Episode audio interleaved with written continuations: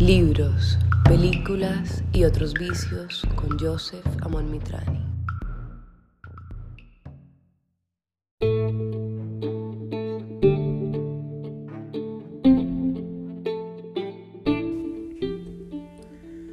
Queridas, queridos, bienvenidos a este podcast que ya tiene nombre. Se llama Libros, Películas y otros vicios que es más o menos lo que va a pasar aquí, hablar de libros y de películas y de vicios.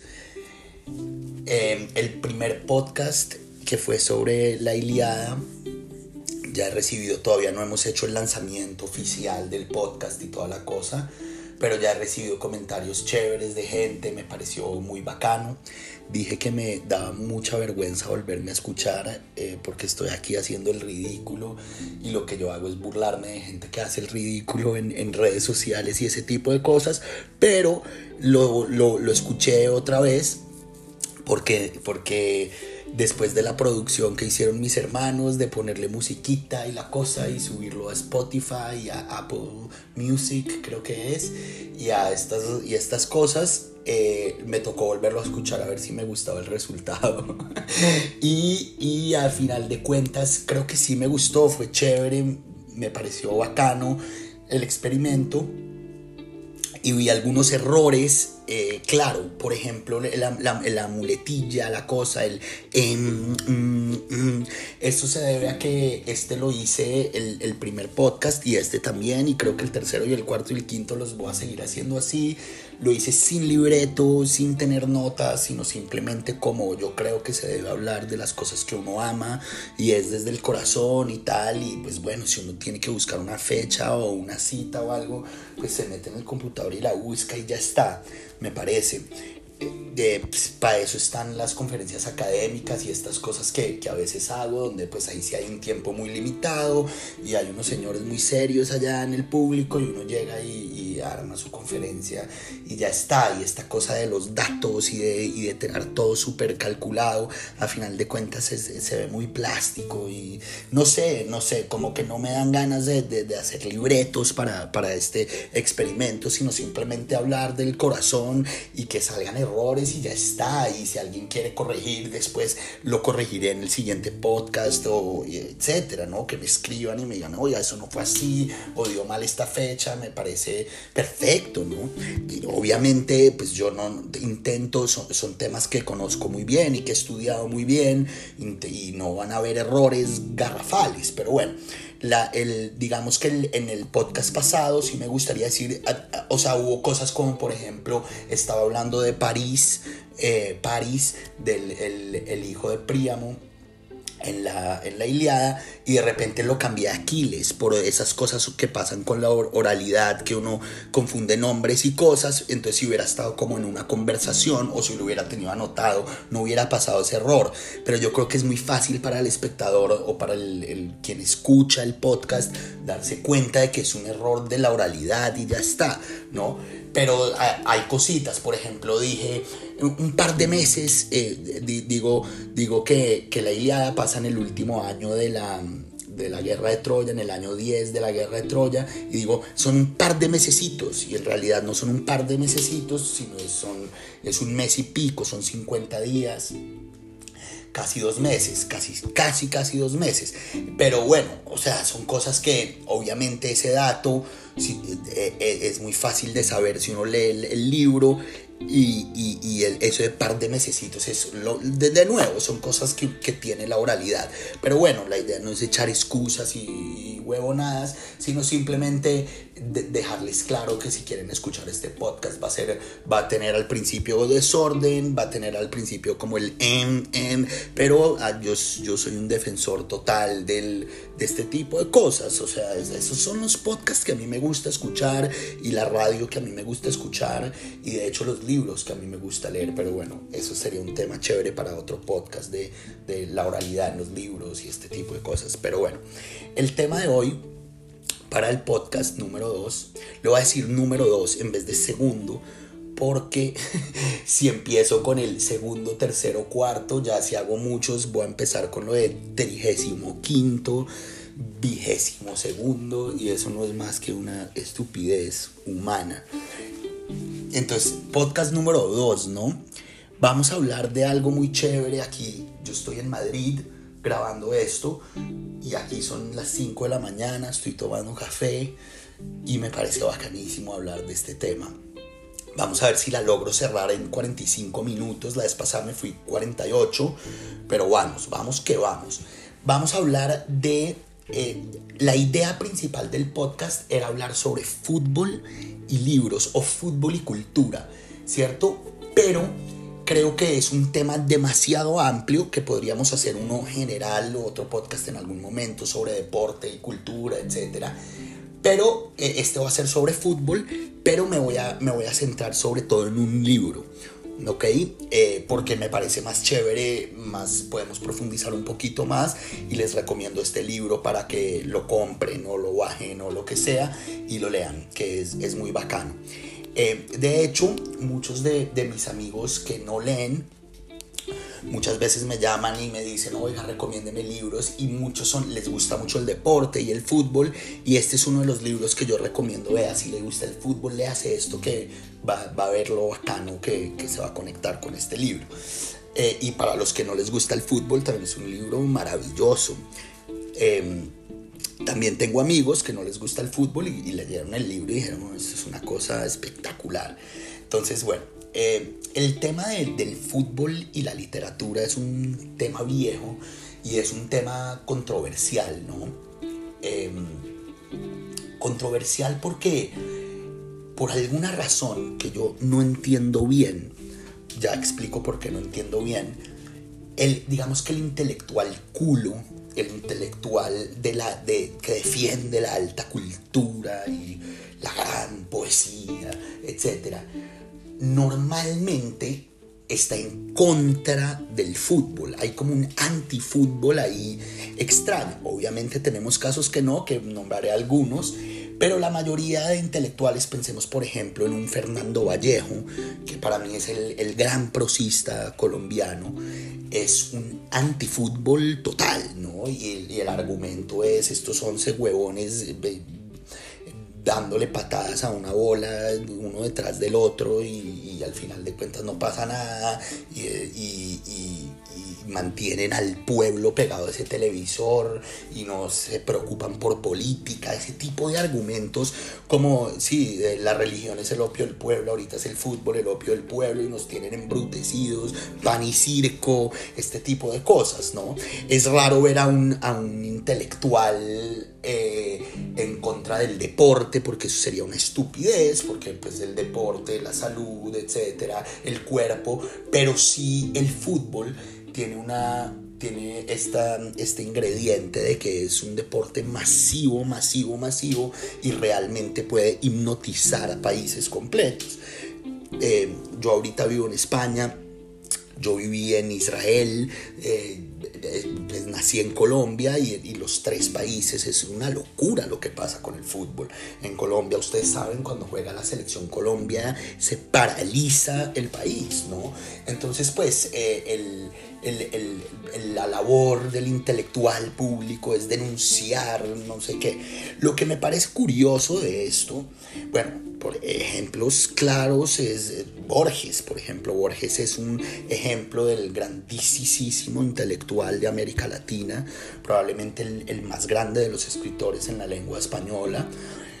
Con Cervantes, lo podría decir fácilmente eh, el decía al fútbol, esa cosa estúpida de ingleses, sí, como una rabia ahí con el fútbol, tanto así que eh, en el Mundial de Argentina del 78, donde Argentina quedó campeón, en la, en la final de Argentina, eh, Borges hizo una conferencia con público a la misma hora del partido, como, como dando este statement de de contraposición de la cultura versus eh, la, vulgaridad del deporte.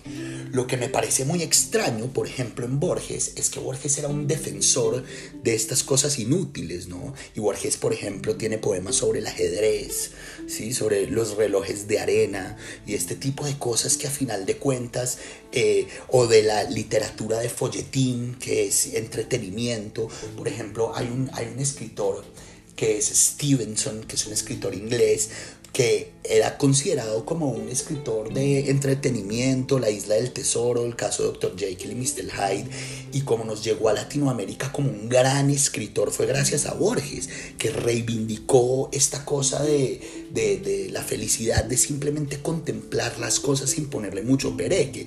Eso me parece extraño, ¿no? Eh, ¿Cuál es la diferencia entre un partido de ajedrez y un partido de fútbol? Que hay dos señores eh, eh, con gafas y se sientan y tienen corbata y en el otro tienen pantalonetas. Es decir, eh, me parece extraño, ¿no? Y ahí, bueno, Vallejo, eh, Borges, etc. Ahí, ahí hay como una cosa ahí, ¿cierto? Como, em, digamos que en, mi caso personal, lo que eh, la gente le parece extraño, por ejemplo, con mis, con mis compañeros de piso acá donde yo vivo, les parece extraño que yo me dedique a, estar todo el tiempo metido en libros y escribiendo y haciendo conferencias y dando clases, etcétera, y que de repente haya partido de Champions League y yo paro todo y armo un escándalo porque, porque juega el Juventus, ¿sí? Es como, y oiga, ¿y usted por qué ve fútbol? ¿Sí? Y, me parece extraño, porque es que si yo estoy leyendo un poema, eh, ese poema tampoco tiene una utilidad eh, concreta, es simplemente para, llenar el alma y para estar ahí, para tratar de hacer la vida un poco menos, menos dura. Entonces si yo disfruto con un gol, porque de la misma forma que disfruto con un buen verso, no, no le veo, el, eh, me queda muy difícil ver la, diferencia ahí, ¿no? Eh, igual que... que que me podría estar distrayendo de los grandes problemas políticos o, de, o del oficio o de trabajar. Eh, un partido de fútbol también me podría estar distrayendo una buena película, ¿sí? Pero nadie, ningún intelectual diría que, está mal sentarse en un cuarto y ver tres películas de Pasolini, ¿sí? Es como, y, y por qué eso no? Y, y ver partidos sí, bueno, eso es. Em, pero eh, dentro de, digamos que la, la, gran cultura occidental, etcétera, sí hay, hay intelectuales que han... Virginia Woolf, por ejemplo, era, era muy antifútbol también. Em, bueno, había un tema feminista y que, que tenía razón, ¿no? Cuando Virginia Woolf, sí, Virginia Woolf habló en ciertos momentos de que, el estadio, de que ir al partido era una cosa muy tremenda para las mujeres. Que eso es, otra, cosa, pero también fue una muy, muy anti, anti fútbol y anti estas cosas masivas que hipnotizaban a, a las personas con, con un balón, pan y circo, etc. Pero tenemos tenemos eh, intelectuales famosos, eh, grandes intelectuales que reivindicaron la, la, importancia o el valor del fútbol. ahorita estaba diciendo de películas de Pasolini, recuerdo haber leído en Pasolini algo bello, ¿no? Como, como había eh, el fútbol poético y el fútbol prosaico, ¿no? sí, que, que, sería, sería los, que, los que les gusta el fútbol podrían vincularlo así con un Barcelona, de Guardiola, eh, sería el fútbol poético o, el clásico fútbol brasilero, ¿sí? Y el, y el fútbol que hace, que, al final de cuentas hace, cumple su objetivo, pero con poesía, o por ejemplo, el fútbol italiano fuerte, defensivo, etcétera, o como hoy veríamos el Atlético de Madrid, el equipo de Simeone, son fútbol rudo, cerrado, eh, que cumple su objetivo a la vez, sería el fútbol prosaico, ¿no? Y entonces hay técnicos que se van por un lado, por el otro. Pasolini era un, amante del fútbol y, creo, que, creo que fue en Pasolini donde yo leí alguna vez que decía que el fútbol es como esta última gran manifestación cultural que tenemos, ¿no? Que de occidental, que viene en Inglaterra, aunque el, el, inicio, inicio, inicio del fútbol es, es chino, ¿no? Pero, pero sí, el deporte es un deporte inglés, por eso Borges decía esta cosa de ingleses. Y, y, y, Pasolini reivindicaba al fútbol como esta gran manifestación cultural eh, de, de, de, la cultura, ¿no? De la cultura en decadencia de, de Occidente. Eh, Albert Camus, por ejemplo, el gran filósofo mm, francés que me gusta mucho, no, no, me parecía tan buen novelista, tan buen escritor de, de, literatura, pero me parecía un pensador maravilloso. Camus quería ser profesional en Algeria y, y siempre reivindicó su, su, su, su labor intelectual eh, gracias al fútbol, ¿no? que descubrió la tragedia humana a partir de, de, los partidos y el choque entre dos equipos, ¿no? que se dan en la jeta y después se abrazan y, y salen a los camerinos sucios. Eh, Gunter Grass, también gran fanático del fútbol, Nabokov, gran fanático del fútbol y bueno, etcétera. Hay ahí como una discusión, pero yo creo, y en el mundo académico sobre todo está mal visto, ¿no? El, el, el fútbol. Eh, pero lo que digo, me parece como una cosa muy, muy, tonta, me parece una cosa muy tonta, como que no, no, le, veo, no le veo el porqué. Eh, porque pan y circo también sería la literatura y también sería el cine y también sería pues, pues la vida es suficientemente trágica para uno estar viendo que, eh, para uno estar censurando lo que le llena a uno el corazón y lo que lo hace pues estar más tranquilo en la vida, ¿no? Yo no soy demasiado fanático del fútbol, pero cuando estoy ahí medio mal y tal, pongo un partido y estoy bien, ahí me, me, me gusta, ¿sí? O sea, es una cosa que me parece exactamente lo mismo a leer un buen poema, ¿no? Bueno, eh, pero bueno, vámonos, ya estoy hablando mucho popó, entonces vámonos a a, lo que vamos a hablar. Bueno, eh, me, me, acuerdo, eh, digamos que el libro sobre fútbol, eh, que es, este es otro que también recomiendo mucho, eh, Fútbol a Sol y Sombra, de Eduardo Galeano, que es este escritor, escritor eh, uruguayo. creo que Galeano a mí no me gusta Galeano. Creo que tiene un gran libro que se llama El libro de los abrazos. Me parece un libro maravilloso. Pero Galeano es el típico eh, escritor donde le ve a todos los buenos y los malos, ¿no? Un escritor maniqueo, un escritor exageradamente político y, y, y, y, creo que todo texto de Galeano tiene un compromiso un poco absurdo, ¿no? Y, lo, hace, lo hace flojo, me parece, a Galeano. Pero este Fútbol a Sol y Sombra, que también es este libro, eh, yo lo recomiendo mucho, es un libro de pequeñitas anécdotas o de pequeñitas reflexiones sobre el fútbol. Galeano era un fanático absoluto del fútbol. Eh, que de hecho yo recuerdo una. Yo recuerdo eh, muy bien uno de estos pasajes de, de Fútbol a Sol y Sombra, que, que es como. ¿Ha entrado usted alguna vez a un estadio vacío? Haga la prueba Párese en medio de la cancha y escuche. No hay nada menos vacío que un estadio vacío. Me recuerdo muy bien de este, de este pasaje, porque yo una vez entré, era un, nosotros entrenábamos fútbol ahí en el colegio y en, el, y en un club que teníamos ahí de, de, de fútbol. Y una vez nos llevaron al, al Campín en Bogotá y el, el estadio estaba vacío. Y, y recuerdo muy bien eso, ¿sí? Como Sí, no hay nada menos vacío que un estadio vacío. bueno, para eso es para que vean que, que eso es muy, be muy bello de Galeano. Ese libro es muy lindo. También lo recomiendo mucho para la gente que le, que le guste el fútbol o, la buena literatura. Eh, sí, Galeano tiene un par de cosas muy buenas. No, no quiero adentrarme en por qué esto de política y, y literatura y tal. Otro podcast lo podemos hacer sobre eso y el absurdo este de Sartre que toda literatura tiene que ser comprometida, es todo lo contrario. Pero bueno, el libro que me gustaría hablar hoy es para mí el mejor libro sobre deporte que yo he leído. He leído bastantes. Eh, y es un poema, una oda, no solo al fútbol, sino al, a, vivir, ¿no? Eh, una oda a la vida con todas sus tragedias y con todos sus dolores. ¿Qué es lo que hace un buen libro?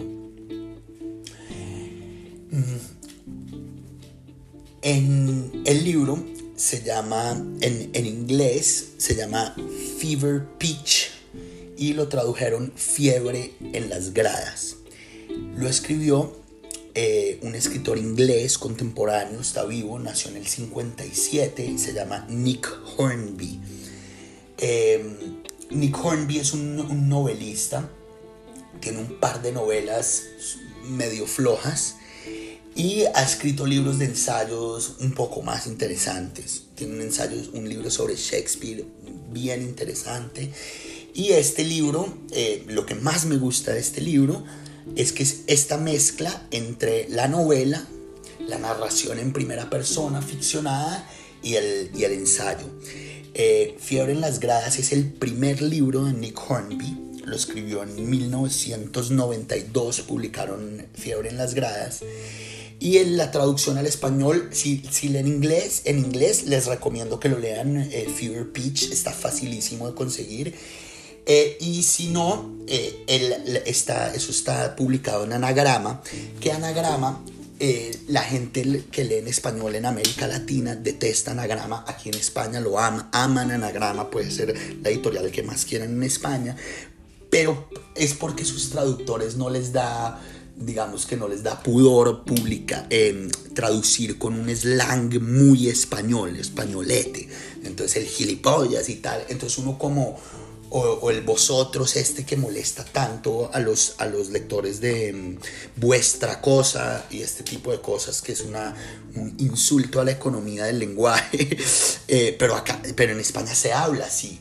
Entonces, digamos que a mí no me molestan las traducciones de anagrama porque yo fácilmente puedo hacer el... Es muy fácil hacer la, la, la correspondencia, ¿sí? O sea, si está bien traducido el idioma, está bien, pero hay gente que le molesta demasiado este, este españolete, entonces pues si les molesta mucho, esa es la traducción que hay en anagrama, a mí me parece que está bien hecha y que uno después de tres gilipollas ya se da cuenta que es, eh, es lo mismo que en Colombia decirle un huevón o lo, lo que sea, ¿sí? No, no me parece que ese sea una un buen argumento para decir que está mal traducido. ¿sí? Si uno va a traducir algún, digamos, uno se pone a pensar, uno va a traducir algún escritor colombiano eh, eh, al eh, desde el español colombiano y el, y el man dice em, motherfucker, uno, uno pues le dice, bueno, rea, no sé, sí, o sea, depende del contexto obviamente. Pero bueno, eso está publicado en anagrama creo que el año después de la publicación del 92 eh, ya, ya estaba el, texto en español, en el 93 creo que salió en español, creo. Y, y bueno, eh, em, Fever Pitch o Fiebre en las Gradas es un libro muy hermoso. Es un libro que trata de la afición de Nick Hornby al fútbol. Y es un libro que logra vincular muy fácilmente a los aficionados al fútbol, a, la pasión del fútbol, pero también a los no aficionados al fútbol, a la pasión por las cosas que no tienen muchos, muchos, mucho, mucho sentido práctico. Y eso lo hace un libro muy bello, porque yo creo que las cosas que realmente valen la pena en la vida son esas cosas que no se pueden definir en su sentido práctico, ¿sí? que simplemente se hacen porque se hacen. Entonces, eh, si ustedes ven a un aficionado del fútbol loco, ¿sí? un Martín de Francisco o algo así, para los espectadores colombianos lo, deben conocer muy bien, o Hernán Peláez, que ahorita tienen un programa de fútbol maravilloso, los dos. Hay como un, yo no entiendo por qué yo soy tan loco con, con esto.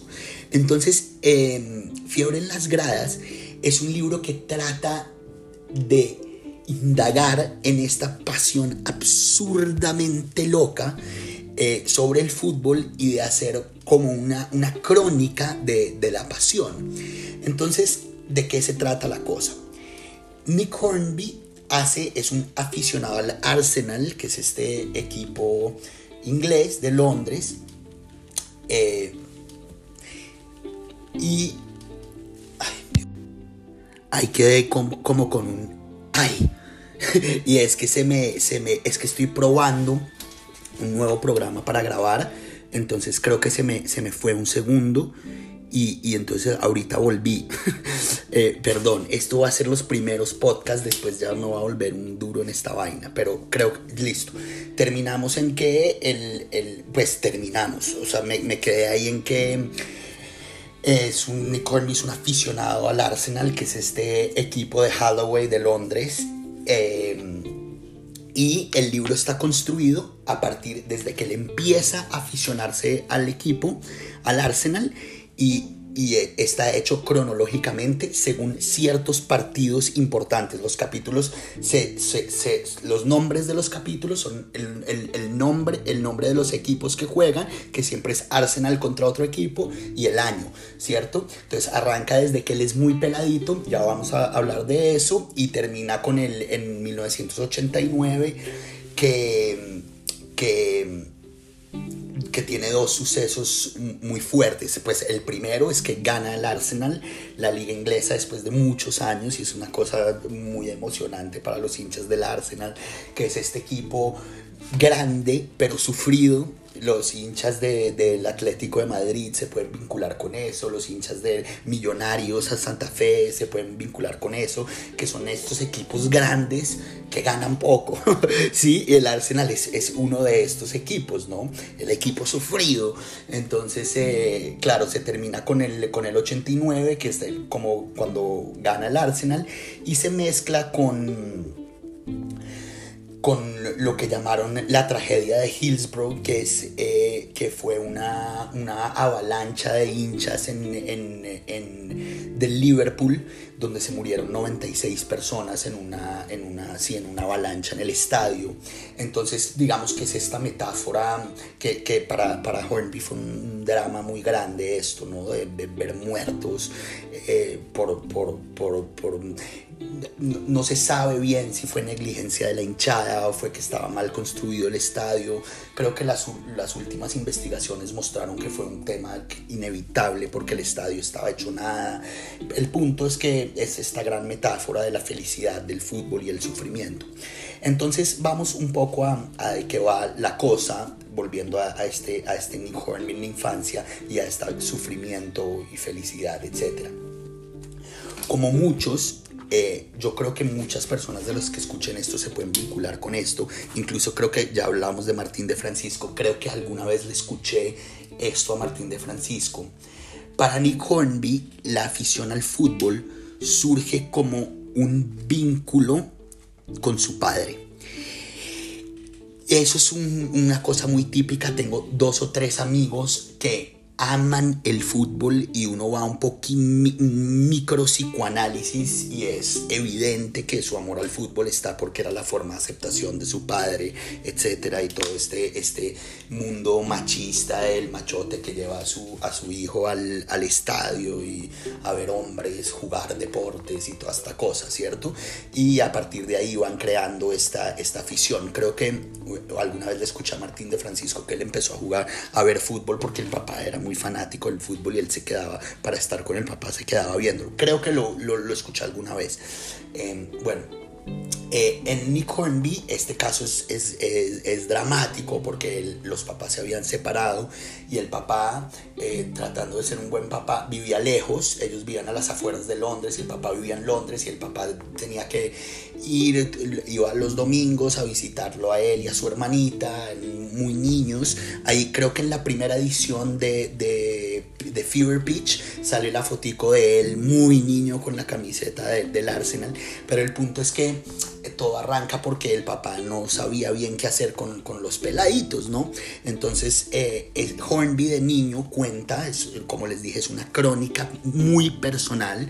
Eh, que él era un niño muy retraído y él deja muy claro que él no era un niño triste, sino que no tenía esta alegría explosiva. ¿sí? Que, pasa mucho. Por ejemplo, yo soy una persona muy, muy extrovertida, digámoslo así, entre comillas, que cuando estoy feliz muestro mucho que estoy feliz. Pero hay personas que no necesariamente están tristes, pero que no expresan esta alegría todo el tiempo. Entonces para el papá era muy frustrante ver que su peladito no, no la pasaba bien con él, ¿no? Entonces eh, cuenta Hornby que el papá los llevaba eh, a un pub, que es una cosa muy típica de los ingleses y eh, dos niñitos y les daba fish and chips, este pescado eh, apanado con, con, con papas, patatas y, y se quedaban ahí, no hablaban mucho y se acababa el domingo y, para, y, para los, y, era incómodo, ¿no? Esta relación con el papá, una vez a la semana, una vez cada 15 días llegaba este señor y los invitaba a comer pescado y, papas y, se devolvían a la casa. Y entonces eh, cuenta Hornby que un día llega el papá con, con unos, unas boletas para el fútbol y eh, era de un partido que no era del Arsenal, ¿no? Era Chelsea algo, no me acuerdo el, partido, ¿cierto? otro partido, sí creo que era del Chelsea. Y, y, el niñito Hornby le dice, no, no, yo no, el fútbol no, no me gusta esta, esa vaina. que es un niño muy penoso, muy retraído, poco con los deportes.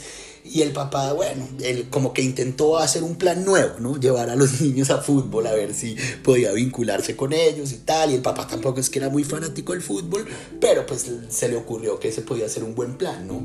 Y, y bueno, eh, eh, él, rechaza esto y el papá después de un tiempo vuelve y trata de llevarlos al fútbol. Y entonces los lleva ahí sí a un partido del Arsenal, ¿sí? Y ahí arranca obviamente toda esta crónica de los partidos del Arsenal. Y hay una cosa muy poética en este libro donde ya, ya, ya Hornby, le, el, Hornby niño le dice al papá como, bueno, ya vamos a fútbol porque es que, o sea, como que una vergüenza y bueno, papi, vamos, vamos, ¿no? Eh, como por, por aceptarle ya al papá y no dejarlo ahí como un culo. Y van al partido y pasa algo que yo me vinculé demasiado. En una época íbamos con unos amigos al, al estadio, al campín, y yo me vinculé muchísimo con esta cosa que dice Nick Hornby, y es la felicidad angustiosa. Eh, pónganse los que les gusta el fútbol a pensar cuando está jugando el equipo de ustedes. Yo, yo me pongo a ver, por ejemplo, cuando con mi familia, mis amigos, mis hermanos vemos un partido de Colombia. Es un plan maravilloso, ¿sí? Es delicioso sentarse, por un partido de mundial. Es delicioso sentarse, pedir unas cervecitas, unos, unos, unos, unas papitas, no sé qué, y hay partido y uno se emociona y hay partido y es una felicidad pero arranca ese partido y es una cosa muy dramática. Uno está ahí, uno no es el tipo de felicidad de estar en un concierto, por ejemplo, o de, o de, sí, o de estar viendo una gran película, o de estar, no sé, este, sí, con, con la novia o el novio caminando por el parque. No, es una felicidad angustiosa, ¿sí? y que eso es, eso es algo muy hermoso que tiene el deporte y es la tensión de la competencia. Entonces, Hornby, niño, al no se concentra en el partido, le importa un culo que si gana Arsenal, si gana el otro, el uno, el otro, ni siquiera entiende lo que está pasando ahí y se concentra en los espectadores, en los hinchas.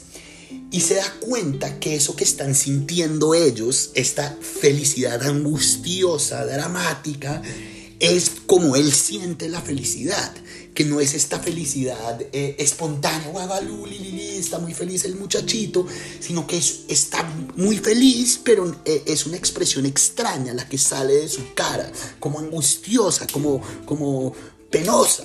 Entonces, eh, dice Hornby que ahí fue como se vinculó con el fútbol, en entender que, que el, el, el sí, que el tipo de felicidad que ocurre en el deporte, en la competencia, se parecía a como él vivía la vida.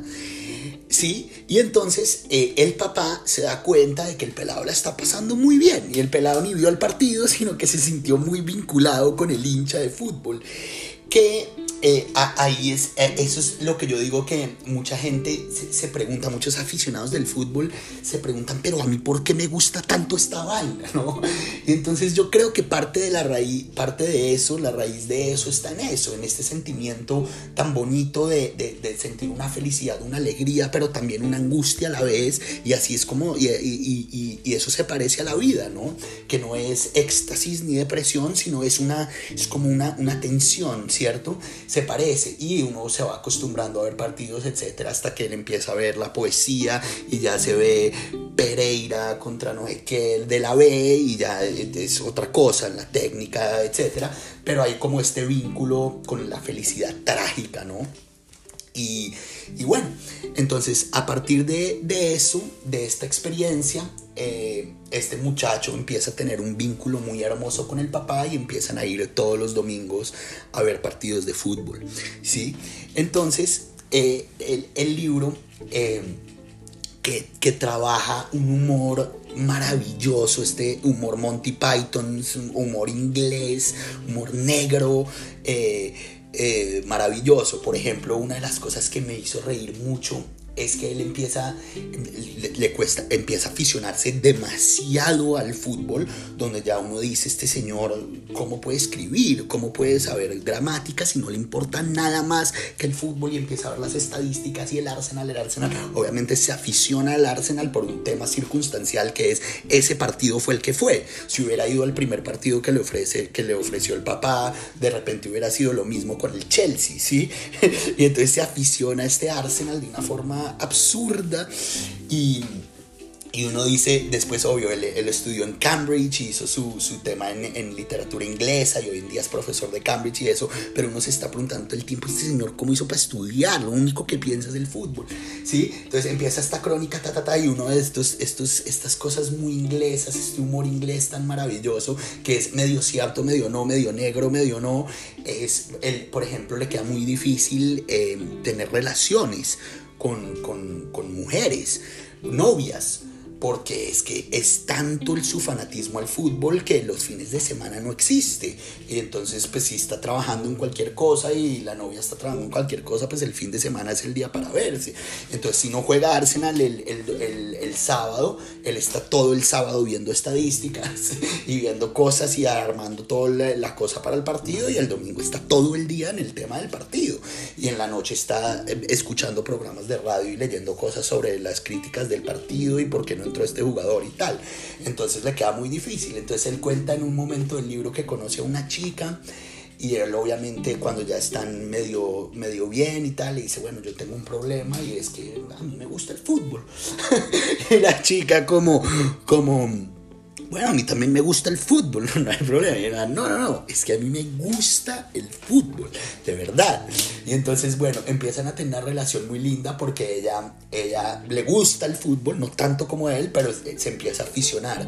Entonces, eh, es muy bella esa parte del libro porque ella empieza a ir al estadio y empieza a vincularse con esto de que, de lo que decimos, ¿no? Lo que dijimos, de esta, esta felicidad angustiosa de ver competencias y, y, y se empieza a aficionar incluso más que él y empiezan a ir al estadio, empiezan a ir al estadio, empiezan a ir al estadio y, y, y eh, eh, Hornby está completamente dichoso porque tiene a los dos amores de su vida eh, juntos, ¿no? y entonces eh, cuenta que un día están viendo un partido en el estadio, están en el estadio en... en Highbury, que es el, el, el ya, ya es, es, hoy en día ese no es el estadio de, de Arsenal, eh, eso, en el 2000 y pico ya se, ese estadio se, se, clausuró, pero es el estadio clásico del Arsenal, que es el Highbury de, de Londres.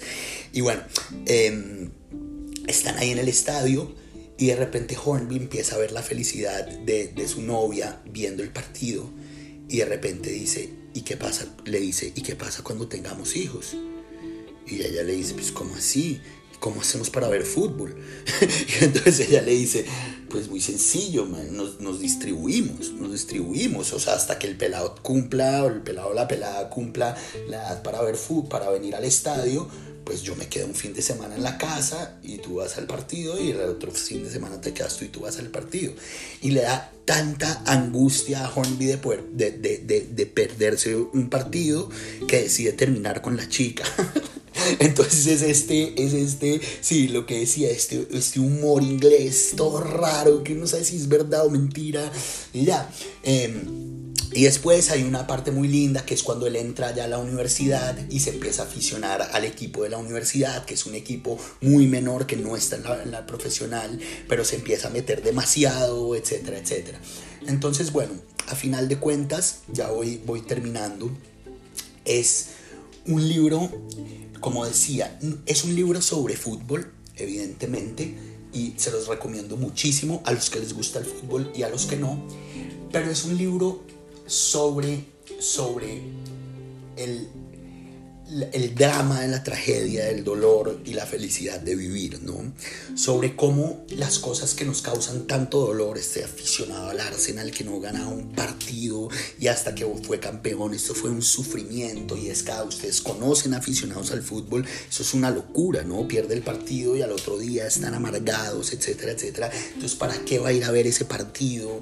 ¿Y, y, y, qué es un equipo de fútbol? No, no es un color porque si se cambia de camiseta, igual sigue siendo el mismo equipo, no son unos jugadores porque los jugadores rotan, entonces tampoco es una institución porque a usted le importa un culo quién es el presidente del equipo. Entonces, ¿qué es? ¿Qué es un, qué es un equipo de fútbol? Entonces, déjelo y ya, en vez de estar sufriendo todo, toda la semana para ver quién va a jugar y quién va a perder, etcétera, ya, relájese y ya pero eh, eh, tiene mucho que ver con, la pasión de, vivir, ¿no? De, cómo uno se reivindica con ciertas cosas de la vida que causan sufrimiento y cómo la vida es esta tensión entre, entre el sufrimiento y el instante, y el instante de vivir, que es una cosa muy, muy de Nietzsche, ¿no? En Humano demasiado humano y en libros posteriores de Nietzsche, lo que él llama el amor ¿no? Que sí es esto, es claro, la vida es sufrimiento y, la, y, tiene cosas muy tremendas y es dolorosa, etc. Pero hay instantes, hay momentos que hacen que la vida valga la pena de ser vivida, ¿no? Y Nick Hornby, siendo un tipo muy inteligente, lo que hace es poner esas cosas que valen la pena en la vida y usar la metáfora del fútbol como, como Sí, como, como ese es un cliché, como el, fútbol como metáfora de la vida, pero realmente es así, ¿no? La lucha entre dos equipos y uno es, eh, va por un equipo y, y, al final de cuentas ganar o perder y se vuelve esta, esta metáfora del día a día, de cada paso que uno da, el ganar y perder, el ganar y perder, el ganar y perder. Em, eso es, em, eso es, eso es es un libro maravilloso. Eh, sí, que para los que les gusta el fútbol o los que no les gusta el fútbol, por esto que estamos hablando de, de, sufrir la vida con esta felicidad, de, con esta felicidad extraña que da la vida, eh, los que les gusta o no les gusta el fútbol, es un libro que vale muchísimo la pena. Antes de terminar, eh, me gustaría como hablar un poquito del género del libro, que lo hablamos al principio, pero yo estoy muy, muy, muy interesado en estos libros que uno lee eh, y les, le queda muy difícil saber qué es, con los cantos de Maldoror, de Lotremont, por ejemplo, es un gran ejemplo, eh, y, hay, y, hay, miles de, de, ejemplos, el podcast pasado hablamos de, de, la Iliada de Homero, donde está muy estructurado el género, la épica antigua, ta, ta, ta, tantos cantos, tantos versos, bla, bla, bla, está escrito de tal forma, tal forma, y se puede poner en un género. Lo que, una de las cosas que me gusta muchísimo de este libro, es que para los lectores de ficción que les gustan las novelas, es un libro maravilloso porque es una novela contada en primera persona, lo que algunos llaman la autoficción, donde uno se cuenta a sí mismo, pero obviamente si uno quiere escribir una novela sobre uno mismo, eh, tiene que usar el mecanismo de la ficción, porque yo no me acuerdo de todo y los personajes que yo pongo son vistos desde mi perspectiva, entonces yo voy usando los mecanismos de la ficción para armar esta autobiografía que a final de cuentas es una ficción, así sea todo lo que haya ocurrido sea real, ¿cierto? Es una ficción. Em, porque sí, porque estoy armando una fábula con gramática, con ortografía, con ciertas em, herramientas retóricas, si te tiene que acabar el capítulo acá, no voy a contar esto porque no interesa, etc. Entonces lo, lo, que uno deja de contar, que se llama la elipsis, o lo que uno cuenta de forma alargada, que se llama la distensión, eh, hacen que se forme una, una, ficción. Entonces, para un lector de novelas, alguien que no le gusta, no le interesa leer textos periodísticos o ensayos, etc., funciona bastante bien. Se podría decir que Fiebre en las Gradas es una novela, ¿cierto? Y por el otro lado también, a la gente que tenga tengo muchas, muchos amigos, muchos conocidos que no les gusta leer novelas porque dicen que es lo mismo que ver una película. Eso es, es, diferente y, lo hablaremos en, en, otro momento. eh, pero que, para qué leer ahí, que llegó un señor y mató a uno y ya, si sé que todo es mentira, ¿para qué? ¿Para qué gastar ojos en eso? Entonces les gusta leer textos periodísticos, ensayos, lo que llaman no ficción. Entonces el libro es una mezcla muy bonita entre la ficción, lo que llaman autoficción o autobiografía, con el con el ensayo o el texto periodístico. Entonces, el, el, texto periodístico en el sentido que es una crónica de, de, los partidos del Arsenal eh, y ensayo en el sentido en que, en que todo el tiempo, además de la historia que está contando Nick Hornby de su novia, de su papá, etcétera, etcétera, de la novela y de, y de la crónica periodística que está haciendo sobre el Arsenal, hay ciertas reflexiones muy hermosas sobre la vida, sobre la felicidad, sobre la pasión. Y como les decía, el fútbol es una excusa para hacer reflexiones sobre los grandes problemas de la vida, ¿no? Que es lo que hablábamos en el, en el podcast anterior, ¿no? Que es los grandes libros hablan de los grandes temas, ¿sí? Ya sea a partir del fútbol a partir de una guerra entre troyanos y aqueos, eh, de lo que está hablando a final de cuentas Nick Hornby es del amor, de la muerte, del tiempo, de la angustia, etcétera, etcétera, etcétera. Bueno, espero que les haya gustado el podcast.